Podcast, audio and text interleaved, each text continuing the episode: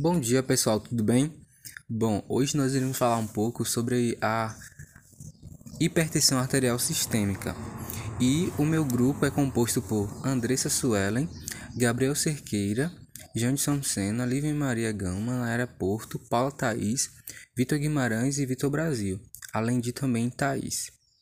Tamires, na verdade. Bom, a hipertensão arterial sistêmica é uma das doenças que a que mais são diagnosticadas no Brasil e ela é responsável por inúmeras recorrências nos postos de saúde e principalmente também em hospitais, inicialmente em emergências, porque esses pacientes quando eles têm alguma crise hipertensiva, principalmente quando a doença ela não é controlada, eles acabam tendo aumento da pressão arterial e consequentemente eles vão parar, né, em uma UPA ou em um pronto de atendimento de socorro. E isso, infelizmente, corrobora para que a unidade de saúde ela fique ali é, com a demanda muito alta devido a esses pacientes não ter um acompanhamento, principalmente na atenção primária, para que assim tenha todo o rastreio, tenha todo o suporte para esses pacientes e assim evite a superlotação nas unidades de emergência e urgência. Então, diante disso, muitas pessoas ainda por mais que já tenham ouvido falar sobre a hipertensão arterial, elas não têm é, tido uma noção do que realmente essa doença ela pode causar. E essa, a sua epidemiologia ela é muito alta. O índice de pessoas que a cada ano são diagnosticadas com hipertensão arterial vem crescendo bastante, principalmente em países subdesenvolvidos, porque não tem um suporte né, à saúde adequado e as pessoas também acabam se deixando levar e não se atentando para cuidar do mais precioso que nós temos, que é a nossa saúde. Com isso, o, as doenças como acidente vascular cerebral, como a DAC, né, que é a doença arterial coronariana, também são fatores que podem ser oriundos da hipertensão arterial, como também pode ser advindos de mau hábitos da saúde, como por exemplo a o sedentarismo, a falta de alimentação ali adequada com muitas fibras, porque as fibras na alimentação elas contribuem para que os níveis de colesterol LDL eles diminuam e assim a pessoa ela tem uma, menor predisposição a desenvolver doenças, né, arteriais coronarianas e também que o seu colesterol esteja né, ali no nível adequado para o seu organismo. E é válido salientar que a falta de um diagnóstico preciso da, da população é também de extrema importância. Por quê? Os pacientes eles necessitam de ter uma educação em saúde, eles necessitam realmente de ter um acompanhamento com um cardiologista, com um profissional qualificado, mas muitas vezes a população que sofre com isso são pessoas de pele negra, devido ao fato delas serem as pessoas que vivem né, ali na, em uma classe menos favorecida, não tem realmente acesso à educação, não tem acesso à saúde. Então, isso favorece para que também o distanciamento da saúde para essa população seja evidenciado, apesar de ter os postos de saúde nas unidades básicas de saúde, mas ainda assim, o número de pessoas que têm a hipertensão arterial ela aumenta a cada, a cada ano, né, devido às pessoas não se atentarem, porque é uma doença silenciosa. E conforme a pessoa ela vai sentindo algumas dores de cabeça muito forte, né? Também fica com sudorese, com as mãos suando e a pessoa fica ali né, meio preocupada e aí acaba indo para um, um, um, um posto de saúde ou um hospital e aí conforme isso vai detectando esses sinais e sintomas que sejam sugestivos de uma pressão arterial, né? Sistema que esteja ali elevado. Além disso, é, a cada ano o número vem crescendo. E para vocês terem noção e um dimensionamento do que realmente vem acontecendo a cada ano, cerca de 27% dos óbitos são oriundos e característicos de pessoas que tenham a pressão arterial elevada, que são diagnosticadas né, com a pressão arterial elevada. E isso é devido também à questão da, da urbanização, que hoje a gente vive, né, o êxito urbano, que cada dia mais vem crescendo as pessoas saindo do campo para a cidade e com isso diminuindo as doenças é, infecciosas e agora e transmissíveis, agora trazendo as doenças o que crônicas, como a diabetes, como a hipertensão, que são doenças que o indivíduo ele vai ter que conviver com essas doenças por o longo da sua vida. E se ele não ter um controle dessa doença, não ter um, um como modular essas doenças, eles vão sofrerem por ter um, uma baixa qualidade de vida. E nós, como é, futuros profissionais da saúde, precisamos já de antemão ter um arcabouço em nossas mãos a respeito desse dessa doença que é crônica e que pode levar a pessoa até a perder sua qualidade de vida e também virar óbito, infelizmente. A gente deve ter conhecimento sobre esses assuntos, é, saber manejar essa população que mais sofre com isso e assim poder encaminhar de uma forma tranquila esses pacientes para um, uma unidade básica de saúde, né, orientar essas pessoas sobre essa doença que é tão silenciosa, mas que quando realmente ela né, vem ali a evidenciar os seus sinais, os seus sintomas, pode levar a pessoa a óbito. E o diagnóstico dessa doença é feito através né, de, um, de uma pessoa, de um profissional, na verdade, que seja um médico, para que ele faça ali um eletrocardiograma, para que seja feito também um Doppler a respeito do ali do indivíduo, né, para ter ali um diagnóstico bem fechado, para não ficar somente nos sinais e sintomas, e também através da aferição da pressão arterial, para saber se esse paciente ele tem uma pressão acima de 120 por 80, sendo a sistólica 120 considerada como normal e a diastólica 80 considerada também como normal.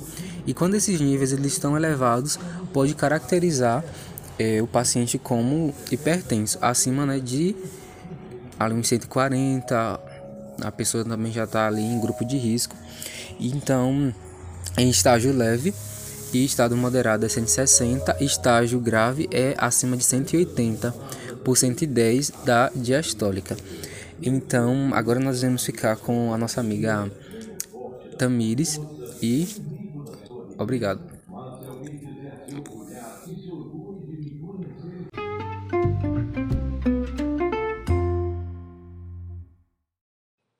Olá pessoal, tudo bem? Eu me chamo Tamires. Nós estamos falando um pouco sobre hipertensão arterial e agora eu quero dar continuidade à fala do meu colega Janderson. A hipertensão arterial ela é uma doença muito silenciosa, porém ela traz consigo alguns sinais e sintomas que são dor de cabeça, falta de ar, visão borrada, zumbido no ouvido, tonturas e dores no peito. Porém, para detectar a doença, é preciso ir ao médico e fazer alguns exames, porque são sinais e sintomas comuns e podem ser confundidos com outras doenças.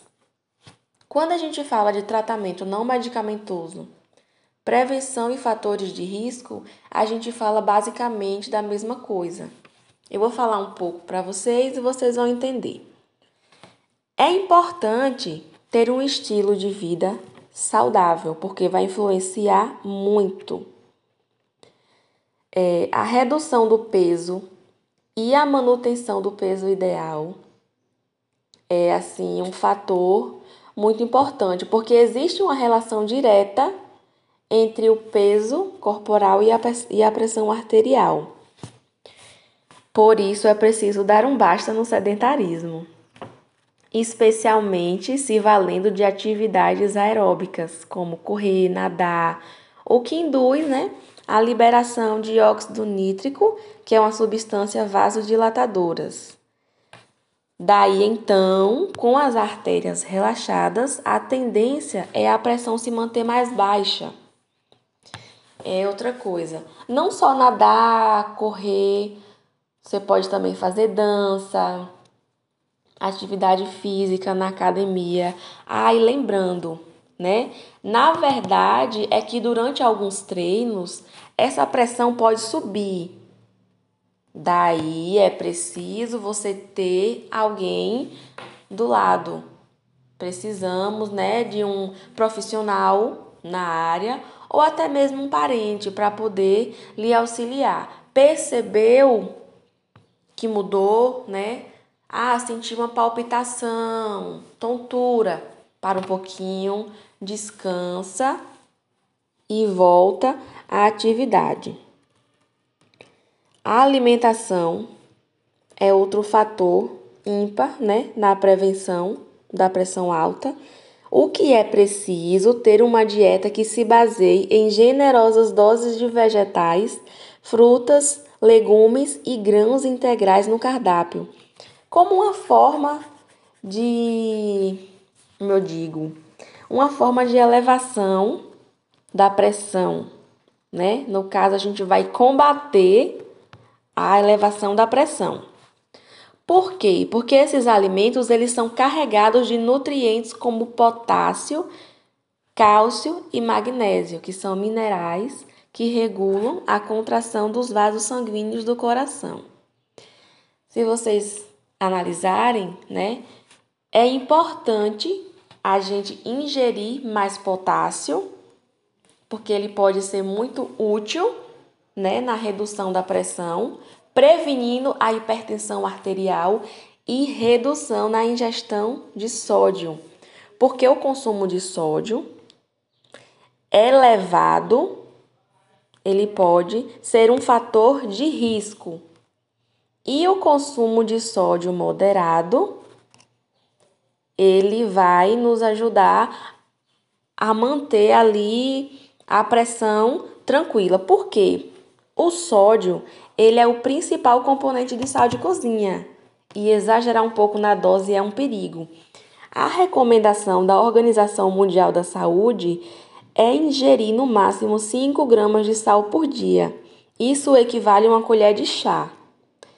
Porém, não podemos esquecer dos alimentos que têm composição de sódio, né, durante o dia, como pãozinho, aquele tempero pronto, embutidos e produtos processados. Hoje em dia, estima-se que o brasileiro consuma mais ou menos o dobro de sódio do que deveria.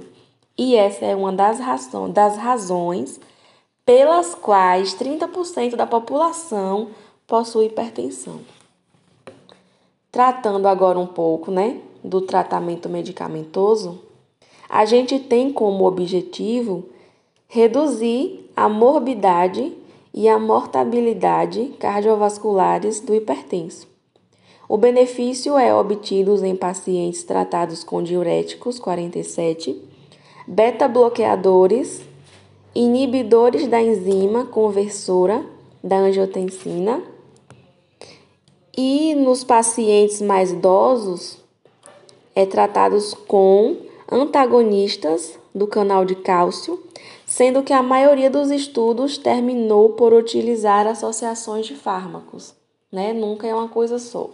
Um medicamento sempre vai estar atrelado ao outro.